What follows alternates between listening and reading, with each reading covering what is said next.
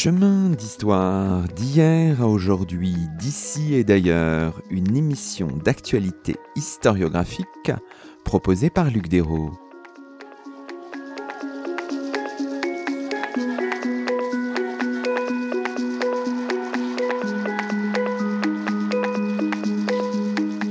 Bonjour à toutes et à tous, c'est le 132e numéro de nos chemins d'histoire, 12e de la quatrième saison, et nous avons la joie d'accueillir à notre micro Juliette Rennes. Bonjour à vous. Bonjour. Juliette Rennes, vous êtes sociologue, directrice d'études à l'École des hautes études en sciences sociales, directrice du Centre d'études des mouvements sociaux, et vous venez de faire paraître dans la collection Représentation des éditions de l'École des hautes études en sciences sociales un ouvrage intitulé Métiers de rue, observer le travail et le genre à Paris en 1900. Aujourd'hui, dans nos chemins, nous confrontons, dans un foisonnement de sources et d'images, les représentations des métiers de rue, souvent fantasmés, aux expériences des travailleuses et des travailleurs parisiens du tournant des 19e et 20e siècles. Alors, Juliette Rennes, au départ de ce livre, comme un fil d'ailleurs tissé tout au long de, de l'ouvrage et du projet qu'il recouvre, il y a une situation particulière, la situation des, des cochères. Les premières cochères investissent la profession, ce qui suscite entre la fin 1906 et le, la mi-1907 un écho euh, médiatique un peu spectaculaire. Et c'est peut-être ça le, voilà, le, le point de départ de votre, de votre intérêt, ça a suscité votre curiosité et finalement vous avez,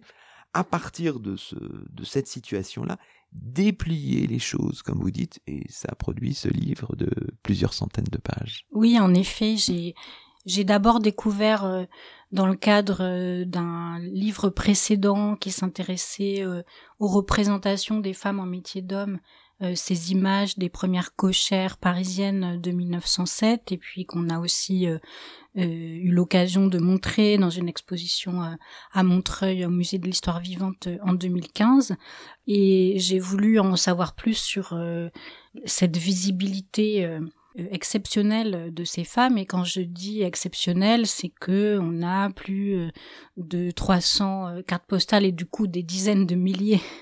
d'exemplaires qui sont retirés de, de, de, ces de ces quelques dizaines de femmes et elles deviennent aussi des personnages de fiction sur les scènes des théâtres de boulevard, dans les musicals, des personnages de chansons, des personnages des premiers films muets. Elles sont interviewées dans la presse. Donc il y a une notoriété euh, aussi exceptionnelle qu'éphémère. Et ce qui m'a intéressé, c'est à la fois de comprendre euh, le regard sur ces femmes en métier d'homme et son caractère si euh, si éphémère, c'est-à-dire que au bout de quelques années, euh, ces cochères sont totalement oubliées au point qu'on ne trouve même pas d'articles qui s'interrogent sur leur devenir et que j'ai dû moi-même pousser l'enquête assez loin pour euh, en savoir plus sur, ce qu'elles deviennent après, euh, après 1908.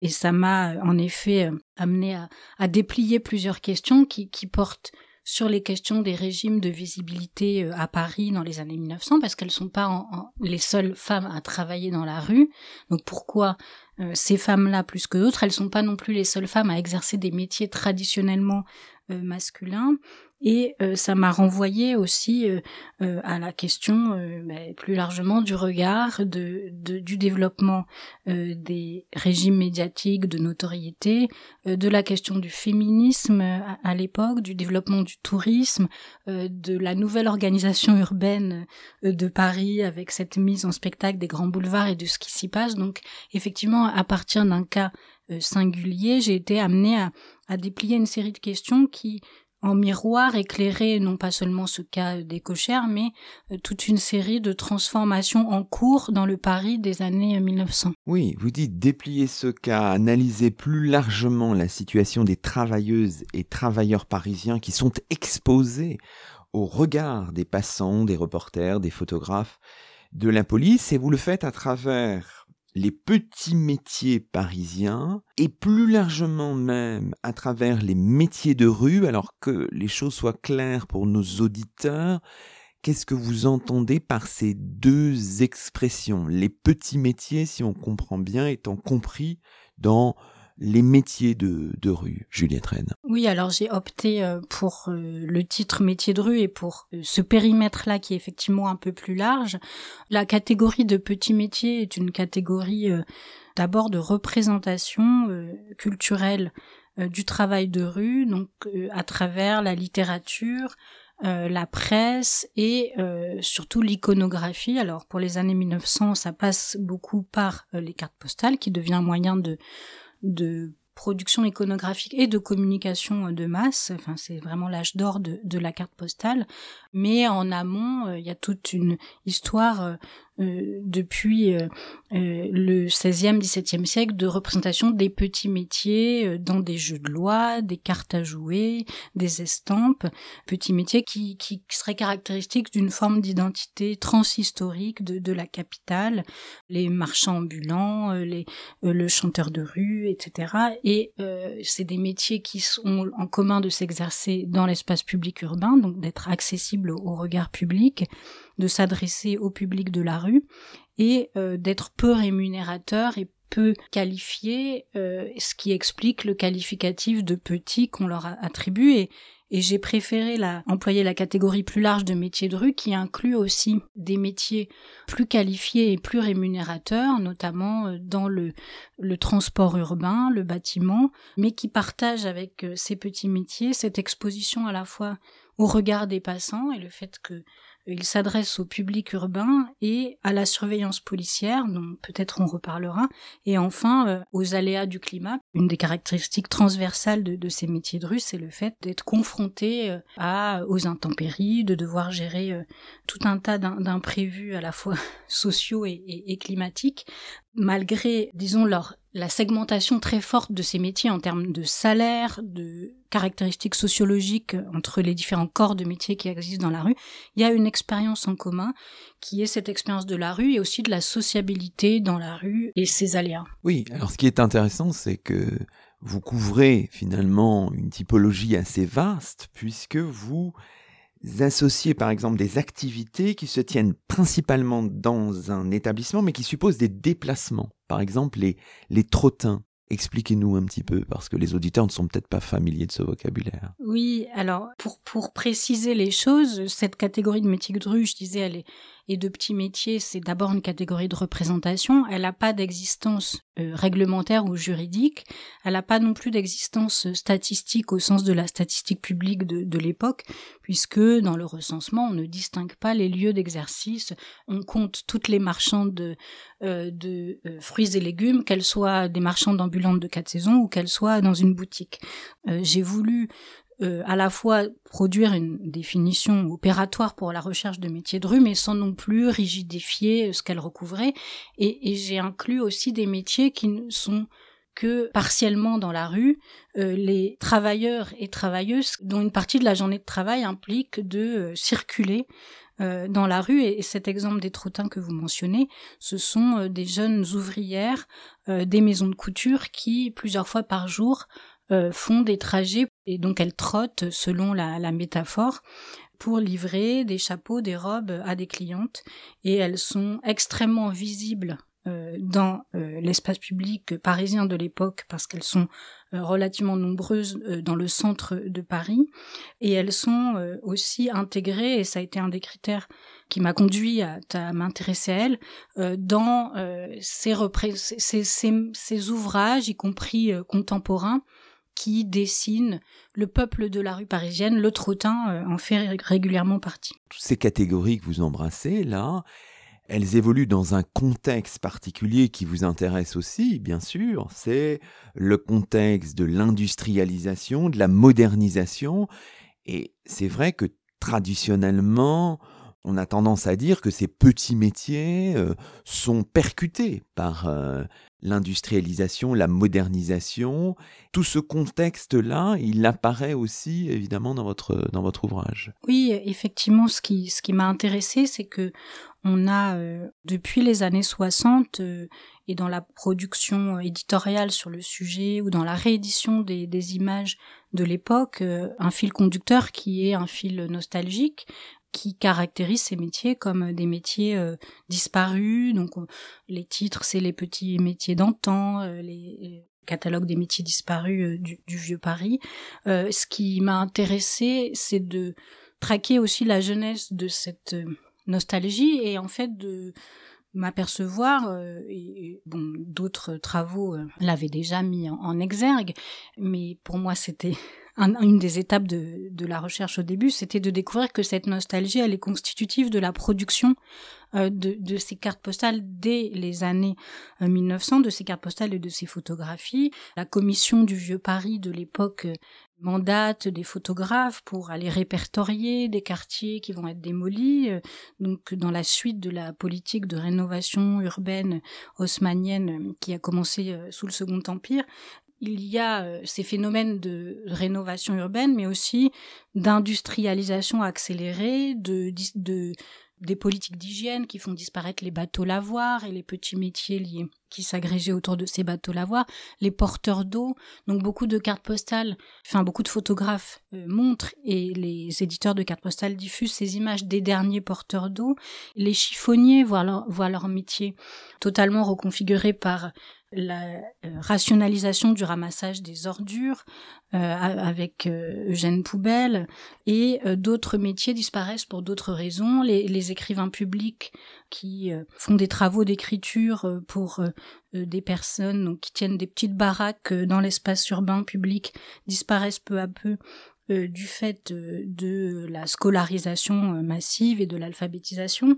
et, donc, toutes ces causes hétérogènes de disparition produisent une forme de cadre pour euh, s'intéresser à la disparition euh, de, ces petits métiers. Dès les années 1900, il y a un travail d'anticipation de quelque chose dont on aura bientôt plus trace. Et ça, donne aussi à ce corpus une dimension euh, déséquilibrée au sens où des métiers en voie de disparition sont surreprésentés et peuvent nous donner une idée déformé des années 1900 et de, l'espace de travail parisien des années 1900 parce qu'on voit beaucoup de porteurs d'eau et d'écrivains publics qui justement étaient un métier en voie de disparition. On l'a compris, ce que vous proposez, c'est une enquête sur la, la visualité, les métiers de rue et leur régime de visibilité à Paris, avec un intérêt à la fois pour l'organisation genrée des activités sur la voie publique et pour la façon dont elles sont observées et mises en image. Alors vous proposez une histoire visuelle et à un moment dans votre introduction d'ailleurs, vous vous faites la distinction entre image matérielle et image perceptuelle. La question du regard, la question aussi du genre du regard sont au cœur de vos de vos votre travail, de votre livre. Est-ce que vous pourriez nous expliquer qu'est-ce que ça veut dire faire ou proposer une histoire euh, visuelle, Juliette Rennes. Oui, alors je m'inscris aussi dans euh, dans la lignée d'autres travaux euh, qui se réclament de, cette histoire visuelle, qui consiste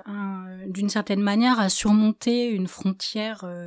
bien installée entre histoire sociale et culturelle ou entre histoire des représentations et histoire des pratiques, en m'intéressant à travers un continuum aux représentations donc matérielles, euh, c'est-à-dire les traces euh, qu'on peut avoir en tant qu'historienne des images qui ont circulé euh, dans l'époque, dans le Paris de l'époque, donc ces images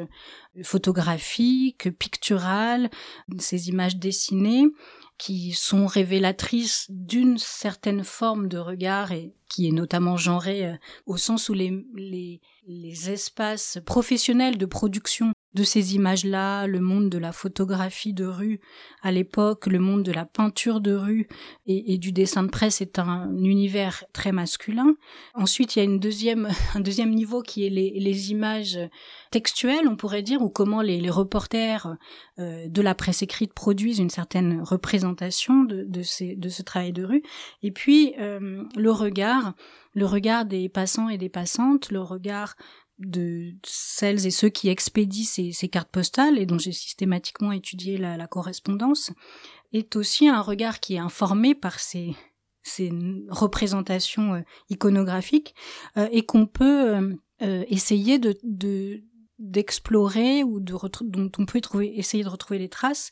euh, à travers euh, d'autres types d'archives. Donc, euh, je citais les correspondances, donc qui nous indiquent comment des, des, touristes qui envoyaient des cartes postales, par exemple de cochère, commentaient les images qu'ils envoyaient. Le regard de la police à travers les mains courantes qui sont déposées sur des affaires qui concernent des travailleuses et travailleurs de rue dans les archives de la préfecture de police de Paris. Je citais les, les, reportages. On peut aussi travailler sur le, les formes de cadrage produits par euh, la statistique publique, c'est-à-dire quels travailleurs de rue on compte et lesquels on, ne voit pas ou on ne compte pas. Donc c'est là ce kaléidoscope de regard euh, dont des traces sont parfois dans des images iconographiques et d'autres euh, dans des sources textuelles qui m'ont intéressé de que, que j'ai souhaité confronter euh, dans ce dans cette enquête. Et alors dans cette je sais pas sédimentation des regards, je ne sais pas si l'expression est bonne, il y a aussi le vôtre. Vous ne mettez pas entre parenthèses ce, ce regard-là. Oui, alors il y a un premier élément qui est de, de se demander, sans faire du tout euh, euh une égo-histoire euh, approfondie, mais se demander ce qui nous fascine en tant que personne et chercheuse dans, dans un sujet. J'évoque dans le livre qu'il y a une, il y avait une forme de plaisir scopique, visuel, à aller observer à travers ces yeux d'observatrice et observatrice du passé, le un Paris que je n'avais pas euh, connu. Donc euh, le, le, titre, le sous-titre du livre Observer le travail et le genre à Paris renvoie évidemment à cette multiplicité de strates qui sont tous les observateurs et, plus et moins nombreuses observatrices qui ont produit les sources de cette enquête, mais aussi mon propre regard, euh, le fait que je vais vers cet espace parisien des années 1900 avec des questions qui sont celles de ma position, de mon époque, notamment sur les rapports de genre euh, dans l'espace public urbain. Donc j'ai évoqué tout à l'heure les trottins et, et on aura peut-être l'occasion de parler de des hommes d'âge mûr qui les suivent dans la rue, hein, les vieux marcheurs ou les suiveurs, et un autre élément euh, qui a informé mon regard, qui est celui de la non-mixité des métiers euh, qui s'exercent dans la rue, euh, dans les grandes villes françaises et effectivement à Paris dans les années 2020. Hein, on n'a pas tellement progressé du point de vue de la mixité des, des, métiers qui s'exercent en plein air dans les espaces urbains en France et d'autres éléments qui résonnaient, euh, qui ont informé mon regard, c'est évidemment euh, euh, des questions environnementales liées à, ces métiers qui sont pour beaucoup, parmi ceux qui ont disparu, fonctionnent sur le recyclage, la réparation,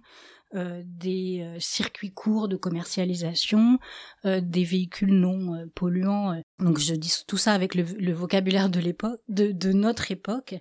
et qui nous interpellent et qui peuvent aussi expliquer l'intérêt contemporain pour ces, ces types d'activités dans la ville. Revenons un instant sur les sources. On a vu la pluralité des sources pour envisager cette pluralité des regards et l'importance des sources textuelles avec évidemment euh,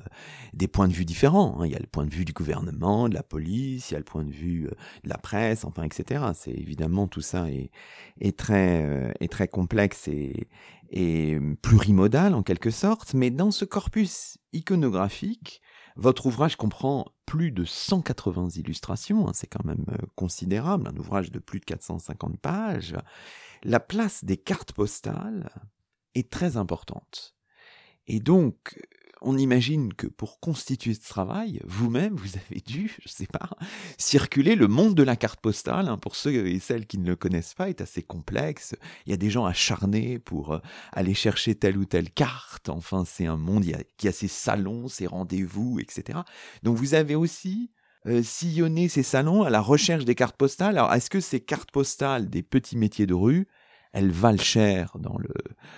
dans le monde de la carte postale. Oui, alors euh, j'ai euh, eu quand même la chance de pouvoir disposer de d'archives publiques avant de découvrir euh, ce monde dans lequel euh, il est plus difficile en tant que néophyte d'avoir des repères qui est les, le monde de la vente et de la revente de, cartes postales. Il existe euh, des archives notamment à la bibliothèque historique de la ville de Paris, à la bibliothèque Forney, à la bibliothèque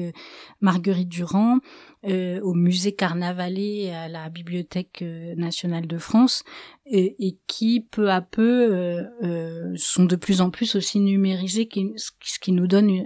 une, idée du fond existant. Et, d'autre part, la valeur des cartes postales la valeur, disons, financière des, cartes postales tient aussi à leur degré de rareté et beaucoup de, de des images qui m'intéressaient sont justement des images, et c'est aussi pour cela qu'elles m'intéressaient, des images qui ont beaucoup circulé à l'époque. Et donc plus elles ont circulé, plus elles ont été rééditées. Euh, donc les éditeurs de cartes postales des années 1900 procédaient vraiment en général, hein, pour ceux qu'on connaît, par tirage successif en fonction des ventes. Une carte qui marchait bien pouvait être rééditée euh, pendant quelques années euh, de nombreuses fois et, se retrouve donc dans des euh, greniers de familles euh, qui ensuite remettent en vente sur des parfois dans des boutiques matérielles et de plus souvent de plus en plus souvent dans des dans des boutiques immatérielles de vente en ligne de cartes postales. Ces ces, ces corpus là les cartes postales de l'époque ne sont pas signées elles, leur photographe reste dans l'anonymat. On sait par exemple lesquelles ont été prises par Eugène Adjet parce qu'on connaît sa production euh, photographique dans son ensemble, mais même sur les cartes postales d'Adjet, son nom n'apparaît pas. Euh, donc c'est des images qui sont qui sont libres de droit parce qu'elles sont en plus dans le domaine public parce que leurs auteurs sont morts depuis plus de 70 ans. Donc en fait, il y a quelques objets de valeur et, et d'autres qui restent accessibles de façon assez large. Alors on comprend même dans l'objet éditorial qu'est votre livre, l'importance de montrer les choses. Et j'imagine qu'il y a eu un, travail important avec les éditions de l'École des hautes études en sciences sociales. On peut peut-être terminer ainsi cette, première partie pour mettre au mieux en valeur ces quelques 200 images voilà, qui, traversent l'ouvrage. Oui, alors j'ai travaillé euh, pour ce livre avec euh, un binôme euh, éditorial, hein, Johanna Bourgo et, et Mathia Gallo pour, l'écriture du livre, et puis plus spécifiquement avec Anne Coulmy-Grenot qui travaille comme graphiste depuis plusieurs années aux éditions de l'EHESS. On était contraint par, enfin contrainte, c'est un, un, format de livre qui est entre le livre de poche et le beau livre, c'est un format intermédiaire, donc le défi c'est aussi de rendre lisibles des images qu'on ne peut pas euh, reproduire, euh, effectivement, surtout 180 images en, très grand format, donc beaucoup sont en format un peu plus petit que, que la carte postale, et, et, mon, mon objectif était de vraiment produire dans le texte, dans le récit que j'ai tissé euh, dans ce livre, des proposition de lecture euh, des cartes postales et du reste de l'iconographie, puisqu'il y a aussi des, de la peinture et du dessin, pour euh, euh, aiguiser le regard sur ces images. Et, donc j'ai essayé de d'équilibrer entre les types, les collections, les types de métiers. donc évidemment, ça a été parfois un, un dilemme parce qu'on a dû éliminer des images, mais l'idée c'était euh, aussi de, de, donner à voir effectivement de cet univers éditorial, euh, entre autres et principalement de, la carte postale, avec ses éditeurs, euh, ses hiérarchies, ses régimes de visibilité et ses angles morts. Et c'est pour ça aussi qu'il n'y a pas que des cartes postales, puisque par exemple, un des métiers de rue féminins les plus euh, statistiquement euh, massifs de l'époque, c'est la prostitution de rue, et euh, pour des raisons qu'on peut deviner, liées au caractère stigmatisé et disqualifié de, de ce métier, elles ne font pas partie de l'iconographie photographique des petits métiers de rue. Il faut aller du côté de la peinture, du dessin, euh, pour euh, donner à voir ces, prostituées euh, de rue, ces femmes prostituées, et les prostituées masculins, alors là, sont encore plus invisibilisés, y compris dans, la peinture et le dessin de l'époque. donc il y a aussi cette, cette volonté de ne pas être dépendant d'un type de représentation du Paris pittoresque qui hiérarchise ce qu'on donne à voir et ne pas voir et aller aussi vers d'autres représentations qui sont pas toujours iconographiques justement pour la prostitution masculine. Euh, on dépend beaucoup du regard policier qui produit euh, des savoirs sur euh, sur les, les formes de, de visibilité de cette prostitution dans certains quartiers, par exemple.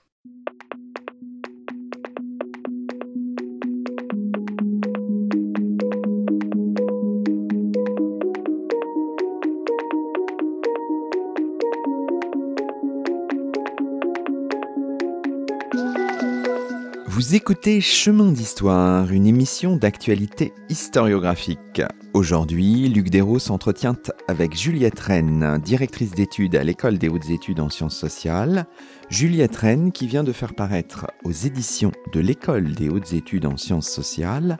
un ouvrage intitulé Métiers de rue, observer le travail et le genre à Paris en 1900.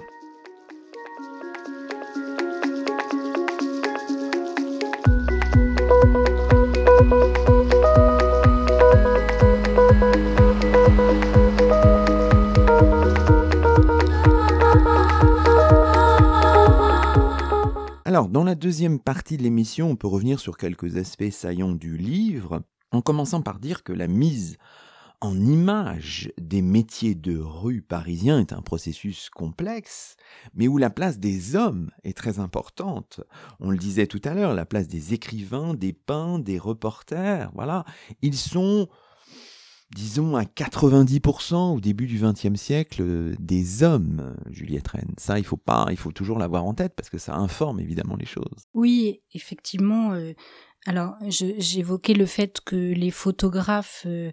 qui sont édités en carte postale, euh, leur nom est, souvent inconnu puisque seul le nom de l'éditeur apparaît, mais néanmoins d'autres sources euh, nous permettent, enfin, d'avoir une idée euh, du, sexe ratio dans le domaine de la photographie et notamment de la photographie de. Quand on prend les membres, les photographes qui interviennent pour la commission du Vieux Paris, quand on prend les statistiques publiques et notamment le sexe ratio parmi les photographes recensés à Paris dans les six recensements qui ont lieu entre 1886 et 1911. Cette masculinité euh, statistique euh, de la population ressort, euh, de la population des photographes et notamment parmi les photographes qui vont dans la rue pour photographier, avec une division que je retrouve dans, tous les métiers que, que, que j'ai explorés, entre les métiers sédentaires et d'intérieur qui sont réservés aux femmes et en l'occurrence euh, la retouche photographique est un domaine plus féminisé, beaucoup plus en tout cas que, que la photographie elle-même. Il y a tout un travail des publicitaires, de Kodak de l'époque, de réserver, euh, de, de viser un public féminin, mais pour la photographie amateur euh, et notamment familiale, avec l'idée de vendre des appareils aux mères de famille qui pourront immortaliser euh, euh, les naissances, les baptêmes, les mariages, les anniversaires, etc. Donc il y a cette faible présence des, des, des femmes photographes de rue à l'époque, ça va changer un peu entre les deux guerres. Et puis, il en va de même des peintres, c'est-à-dire qu'il y a une, une féminisation partielle hein, du monde de, de, la peinture euh, à la fin du 19e. Des ateliers féminins de peinture s'ouvrent et de sculpture. On a euh, quelques femmes qui, dont les tableaux sont sélectionnés dans les salons au, tournant du siècle. On peut citer euh, des, des peintres, des femmes peintres impressionnistes. on peut citer Marie Baskitchev, qui elle-même représente un, un atelier de peinture pour femmes euh, dans un de ces tableaux. On peut citer évidemment tout un tas de, femmes, mais euh, on trouve très peu de représentations de la rue par ces femmes qui, euh, comme l'ont montré des historiennes de l'art, sont plutôt assignées à la représentation des mondes domestiques et des mondes de, l'intérieur au sens large, des portraits, des natures mortes, des salons, des vérandas, des espaces semi-ouverts, mais qui n'ont que peu accès à l'espace public qui implique de se poser, de stationner euh, dans la rue avec son chevalet. Et donc je montre aussi beaucoup de d'images de, de typiques, enfin qui, deviennent un type dans la carte postale, le peintre de rue qui est dans, l'espace public urbain avec son chevalet, avec autour de lui quelques spectateurs, d'ailleurs des badauds qui regardent ce qu'il fait, euh, qui sont souvent eux-mêmes des hommes. Je cite plusieurs sources qui témoignent de la difficulté des femmes peintre elle-même à s'exposer et à stationner dans, cet espace public urbain et occuper le rôle du badaud, du flâneur, de l'observateur, qui sont vus comme une déviance lorsqu'il est accompli par des femmes, même si, là encore, on est dans une époque où cette question est posée sous la pression des, mouvements féministes. On voit donc majoritairement euh, des hommes, 90% à peu près au début du XXe siècle, qui donnent à voir les travailleurs, notamment les travailleurs de la construction, des travaux publics, du transport, de, la livraison, en valorisant souvent euh, l'effort masculin, la virilité, et vous montrez de manière très subtile que ce n'est pas forcément l'expression d'une position euh, politiquement conservatrice. Hein. Le corps virilisé là peut aussi symboliser une contestation de l'ordre social. Il faut pas là comme ça avoir des, a priori. Les choses sont, sont bien plus complexes que ça. Oui, alors il y a plusieurs euh, registres euh, de représentation de la virilité dans la rue. Il y a une exaltation euh, de la force au travail et il y a une surreprésentation, euh, par exemple des porteurs de farine et des coltineurs de charbon, euh, torse, donc les métiers où les hommes s'exposent en plein effort dans l'espace public urbain. Donc là aussi, c'est genré au sens où les métiers féminins de rue qui sont plutôt liés à la vente ambulante euh, n'impliquent pas ni de se dévêtir ni de s'exposer euh, et de se montrer transpirant euh, dans la rue. Il y a, cette dimension là, mais effectivement chez certains peintres plus politisés, on, pourrait dire la question de, de, la lutte des classes, et je pense par exemple au tableau Le démolisseur de Paul Signac, qui euh, établit euh, une sorte de, de continuum ou de euh, d'analogie entre la force investie dans un travail sur la matière urbaine et de transformation de la matière urbaine et la force qui peut être investie dans la lutte pour l'émancipation des, travailleurs. On constatera aussi que ce continuum n'est pas que métaphorique puisqu'il y a, c'est aussi une période de forte manifestation dans la rue euh, des corporations euh, du transport, du bâtiment. Il y a beaucoup de, euh, de mobilisation, notamment aux approches des expositions universelles, de, de, ces travailleurs qui sont des corporations quasiment non mixtes. Et les métiers de femmes, hein, Paris est une ville aussi de, de travailleuses, c'est la ville où il y a plus de, de travailleuses selon le, le, recensement, les, les, différents recensements de l'époque, mais elles exercent des métiers où la, les capacités de mobilisation sont plus faibles, des métiers davantage à domicile, elles sont moins euh, intégrées dans les syndicats des métiers mixtes, elles ont évidemment des contraintes familiales qui leur rendent difficile de tenir longtemps les grèves. Et donc, pour toutes ces raisons, l'occupation aussi politique de la rue est, à quelques exceptions près, plutôt masculine pour la, décennie des années 1900. Tout l'intérêt de votre travail, c'est de montrer que, bien sûr, des femmes parviennent à se frayer un chemin étroit, dites-vous, dans les territoires masculins. On a parlé tout à l'heure de, l'exemple des cochères. On peut peut-être parler aussi, c'est un point intéressant dans votre ouvrage, des sportives on a des images de, de, sportives dans la rue. Oui, alors là, on est effectivement aux marges euh, du travail, même si on est dans une période de professionnalisation euh, du sport. Ce sont les images qui m'ont interpellée, justement parce que les, les sportifs dans la rue font partie des seules images qui donnent une euh, vision de l'effort en public dans, un espace urbain réalisé par des femmes. Je disais tout à l'heure, les métiers traditionnellement féminins qui s'exercent dans la rue euh, sont principalement liés à la vente, à la prostitution que j'évoquais euh, plus tôt. On, a un peu euh, des, livreuses, notamment les porteuses de pain, mais on n'a pas de métier qui implique de transformer la matière urbaine dans le, le, bâtiment, les travaux publics et de se montrer en plein effort, à l'exception donc de cette apparition euh, des, sportives. Il y a, la sportive euh, de la grande bourgeoisie de l'aristocratie qui peut pratiquer euh, en salle divers sports, mais il y a aussi ce qui est nouveau dans les, dans les années 1900, c'est cette apparition de sportifs issus de milieux plus populaires et notamment avec les courses,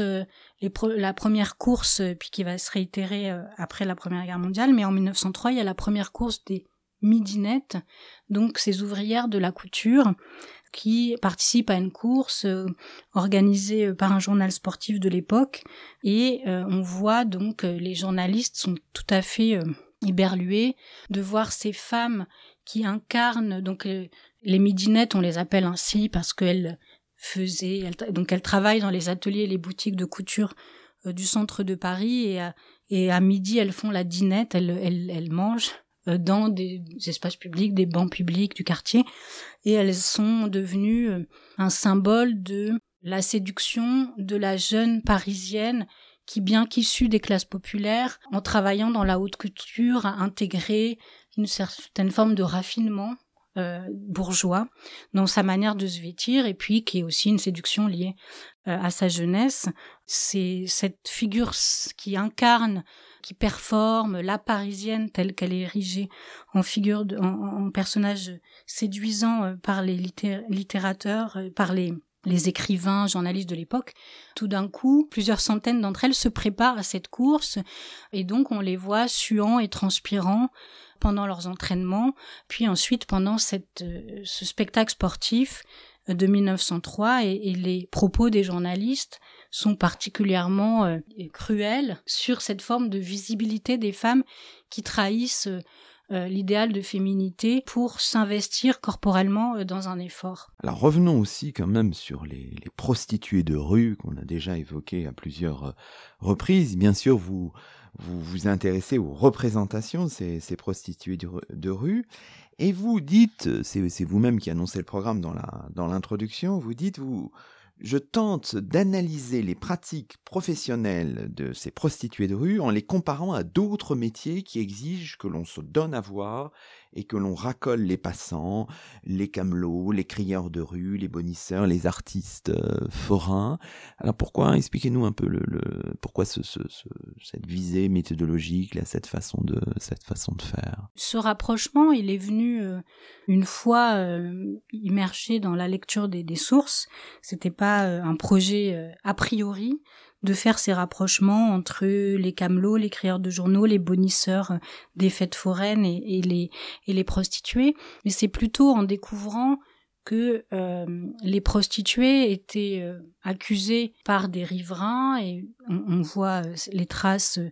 de ces accusations dans des archives de police, mais aussi dans les travaux qui ont été faits, par exemple, par Lola González Quirano sur la, sur la prostitution, alors plutôt prostitution de, luxe dans le Paris de, cette époque-là, mais elle donne aussi à voir des, propos de riverains, des plaintes à la police, se donner à voir, avoir une attitude euh, offensive pour euh, voilà transformer euh, les passants en clients par des pratiques intrusives qui sont peu tolérées dans l'anonymat des, des, des, relations ordinaires de l'espace urbain. Je retrouvais ce genre de ce genre de propos, euh, mais avec une disqualification bien moindre euh, et plutôt sous la forme d'un amusement vis-à-vis euh, des, des camelots qui dont le rôle est d'interpeller le, le, passant pour qu'il rompe son indifférence ordinaire de d'urbain habitant une grande ville pour s'arrêter, être interpellé par la marchandise à vendre. Et euh, déjà, Benjamin avait, avait analysé la prostituée comme étant une vendeuse dont la spécificité d'être à la fois euh, l'objet, euh, enfin que, son, que ce qu'elle vend n'est pas un objet aliénable, puisque c'est son corps qui est en jeu. mais j'ai trouvé plusieurs analogies dans ces arts du racolage qui obligent en fait ces femmes prostituées euh, à transgresser toute une série euh, de normes de genre qui sont attendues des femmes dans la rue, c'est-à-dire ne pas stationner, ne pas euh, regarder en face, ne pas interpeller du regard les hommes qui passent, ne pas adresser la parole à des inconnus. Elles sont obligées par leur pratique professionnelle de faire ces transgressions, tout en étant enjointes de les cacher parce qu'elles sont tout un tas de pratiques sont même si la prostitution est réglementée, tout un tas de pratiques qui sont nécessaires à l'exercice de la prostitution sont interdits par le par les règlements euh, qu'elles doivent suivre en tant que que filles euh, soumises, hein, selon le terme de l'époque, euh, soumises à la réglementation. Et c'est ces éléments d'une forme de virilité un peu paradoxale de, de ces femmes qui ressemble aussi un peu aux suiveurs, aux vieux marcheurs qui, qui, qui, qui interpellent beaucoup les femmes qui, qui, marchent dans la rue pour leur susurrer des mots grivois, donc ce que font aussi les prostituées. donc une forme de vérité qui ne n'empêche pas que ce soit un métier féminin socialement par les rapports de genre qu'il révèle, les asymétries, euh, la domination masculine, etc. On a euh, plusieurs fois prononcé euh, le, mot de vieux marcheur, de suiveur, de vieux marcheur. Est-ce qu'on pourrait dire un mot, donc ces, ces vieux marcheurs, ces suiveurs-là, ils sont représentés aussi. Ils se donnent à voir, ce qui nous semble un peu étrange, enfin, Juliette Rennes. Autant les prostituées euh, ne sont exclues de l'iconographie du Paris pittoresque, autant le suiveur apparaît dans plusieurs euh, collections de cartes postales. Euh, donc le suiveur ou le vieux marcheur, c'est un personnage aussi de la comédie euh, du théâtre, euh, du, cinéma, mais avec un registre un peu différent. Donc c'est un terme qui apparaît euh, au tournant du 19e et du 20e siècle, d'abord dans une pièce de théâtre, et puis qui apparaît ensuite dans le langage courant, dont la figure type est un bourgeois d'âge mûr qui suit des jeunes travailleuses, plutôt de la couture parce qu'elles occupent massivement la rue, mais ça peut être aussi des domestiques, euh, ou des employés de magasins, euh, toujours justement des femmes euh, jeunes. Hein. On a aussi des caricatures de d'un cliché qui, qui d'ailleurs n'a pas totalement disparu, qui est de du, du, suiveur qui, après des kilomètres derrière une femme, qui se retourne et qui en fait est une femme âgée. Et donc c'est le cauchemar du âgé, c'est-à-dire âgé comme lui l'est, une femme de son âge, qui est représentée comme vraiment le déboire comique du, du suiveur. Donc il y a une naturalisation de euh, l'attirance pour les femmes plus jeunes et de l'asymétrie de, de, classe en fait euh, qui euh, autorise des bourgeois à se sentir légitimes à, à suivre des, femmes de, classe populaire. Alors il y a plusieurs degrés, parfois il s'agit juste de suivre sans aborder, mais la plupart du temps il y a l'idée que ce, cette pratique débouche sur une transaction euh, sexuelle, un, rendez-vous, euh, une conversation. Euh, et, donc il y a des ouvrages, toute une production éditoriale destinée à ces hommes, qui est une production éditoriale à la frontière entre le, guide touristique ciblé vers le Paris libertin et le manuel du séducteur. Hein, on a aujourd'hui, pourrait faire le parallèle avec euh, des, manuels destinés à, séduire les femmes dans la rue, il en existe encore, qui expliquent comment il faut persévérer, ne pas euh, se laisser euh, euh repousser par les premiers refus, par les signes d'indifférence, avec cette idée que, pour le reformuler un peu sociologiquement, les femmes seraient sociabilisées à, ou socialisées à, à masquer leur intérêt, euh, à ne pas s'intéresser euh, aux, choses du sexe, à la séduction, etc. Et que donc leur refus ne devrait pas être pris au sérieux puisque ce serait une forme de, euh, de normes imposées aux femmes et qu'il faudrait surmonter.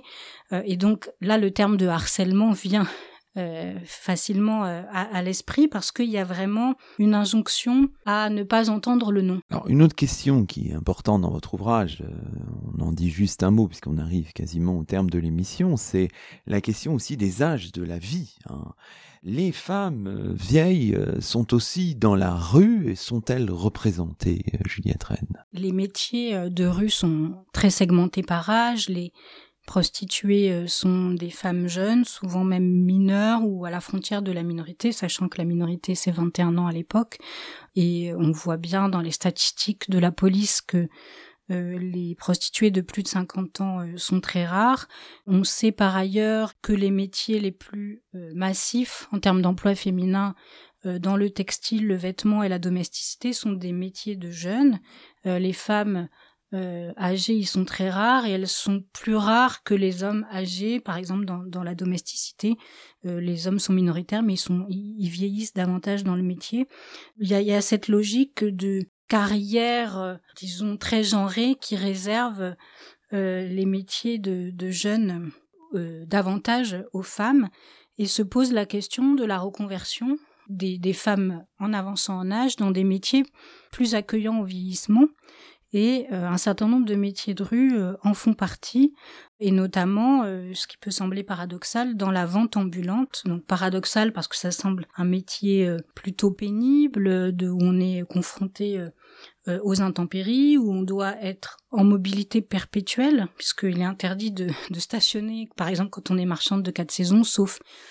si on a obtenu une dérogation médicale. Et on peut voir dans les statistiques que plus de 60% des marchands euh, quatre saisons, des marchandes de quatre saisons ont, euh, ont plus de 40 ans et que euh, certaines sont très âgées. C'est des métiers qu'on peut continuer jusqu'à la fin de la vie puisqu'il n'y a pas de, de, retraite et donc on voit des affaires avec des marchandes de 70, 90 ans. et donc pour répondre à la question de leur représentation, elles sont représentées parfois donc certaines femmes âgées euh, sont présentes dans l'iconographie des cartes postales parce qu'elles représentent une allégorie de, des métiers en voie de disparition. Donc on voit beaucoup de vieilles écrivaines publiques, par exemple. Par contre, euh, les marchandes de quatre saisons ne suscitent pas ce cadrage sur euh, lien entre vieillesse et vieux Paris. Il y a des photographes comme Louis Vert qui s'intéressent beaucoup aux hommes et femmes travailleuses parisiennes âgées, qui les montrent en mouvement dans leur agentivité, on pourrait dire, de, travailleurs dans leur technique euh, professionnelle, mais euh, sur les cartes postales, elles, et ils sont assez peu présents et on les retrouve euh, en revanche beaucoup dans les archives de police où on voit que la vieillesse des femmes ne les protège pas, par exemple, d'être agressées parce qu'elles occupent un endroit qu'elles ne devraient pas, d'être envoyées au poste, de voir, euh, de, recevoir des coups de pied dans leurs marchandises, ce genre de choses. Peut-être un mot de conclusion, Juliette Rennes, est-ce qu'un Paris féministe se dessine finalement dans ces années 1900 euh, entre avancée lutte sociale d'une part, et aussi bien sûr instrumentalisation, usage marchand d'autre part. Est-ce qu'on peut répondre euh, oui à cette question? Alors il y a euh, des formes nouvelles d'usage de l'espace urbain liées euh, aux luttes féministes, aux manifestations. Hein. Je termine aussi sur les manifestations euh, suffragistes de, la, de, de, 1914, qui vont être interrompues évidemment euh, par la guerre. Euh, il y a des usages nouveaux de, du quartier latin par des étudiantes qui fréquentent les bouquinistes. On les voit apparaître dans le livre. Les reporteresses du journal féministe La Fronde font partie des rares femmes qui euh, occupe euh, euh, la ville pour l'observer et pour en rendre compte. J'ai évoqué les cochères, on pourrait aussi parler des premières afficheuses, mais il n'y a pas de mouvement statistique de, de progrès de la mixité du, travail de rue et de l'occupation de la rue par le travail. Et c'est pas une revendication féministe notable de l'époque. Et il y a aussi comme vous l'avez évoqué dans votre question le processus d'usage marchand euh, du féminisme comme une mise en spectacle des femmes en métier d'homme. Et donc par exemple euh, l'un des entrepreneurs qui décide d'embaucher des afficheuses dans une corporation euh, non mixte initialement, très masculine, le fait explicitement pour attirer l'attention sur, par cette présence inédite de femmes dans un métier d'homme, sur les affiches qu'elles ont en charge de, de coller dans l'espace public urbain. Et c'est un calcul qui s'avère euh, effectivement euh, malin parce qu'elle crée des attroupements euh, autour des, affiches qu'elle colle. Et ces usages marchands de, de figures de femmes en métier d'homme dans l'espace public urbain est aussi une des lignes qui m'a intéressée et qui peut résonner avec d'autres usages marchands du féminisme aujourd'hui. Merci beaucoup, Juliette Rennes. Et c'est ainsi que se termine le 132e numéro de nos chemins d'histoire, 12e de la quatrième saison. Aujourd'hui, nous étions en compagnie de Juliette Rennes, directrice d'études à l'École des hautes études en sciences sociales. Juliette Rennes qui vient de faire paraître aux éditions de l'École des hautes études en sciences sociales un ouvrage très recommandable intitulé Métiers de rue, observer le travail et le genre à Paris en 1900. Toutes nos émissions sont disponibles sur la plateforme SoundCloud et sur le site chemindhistoire.fr avec un S à chemin. À très vite pour un nouveau rendez-vous radiophonique. Que la force historienne soit avec vous.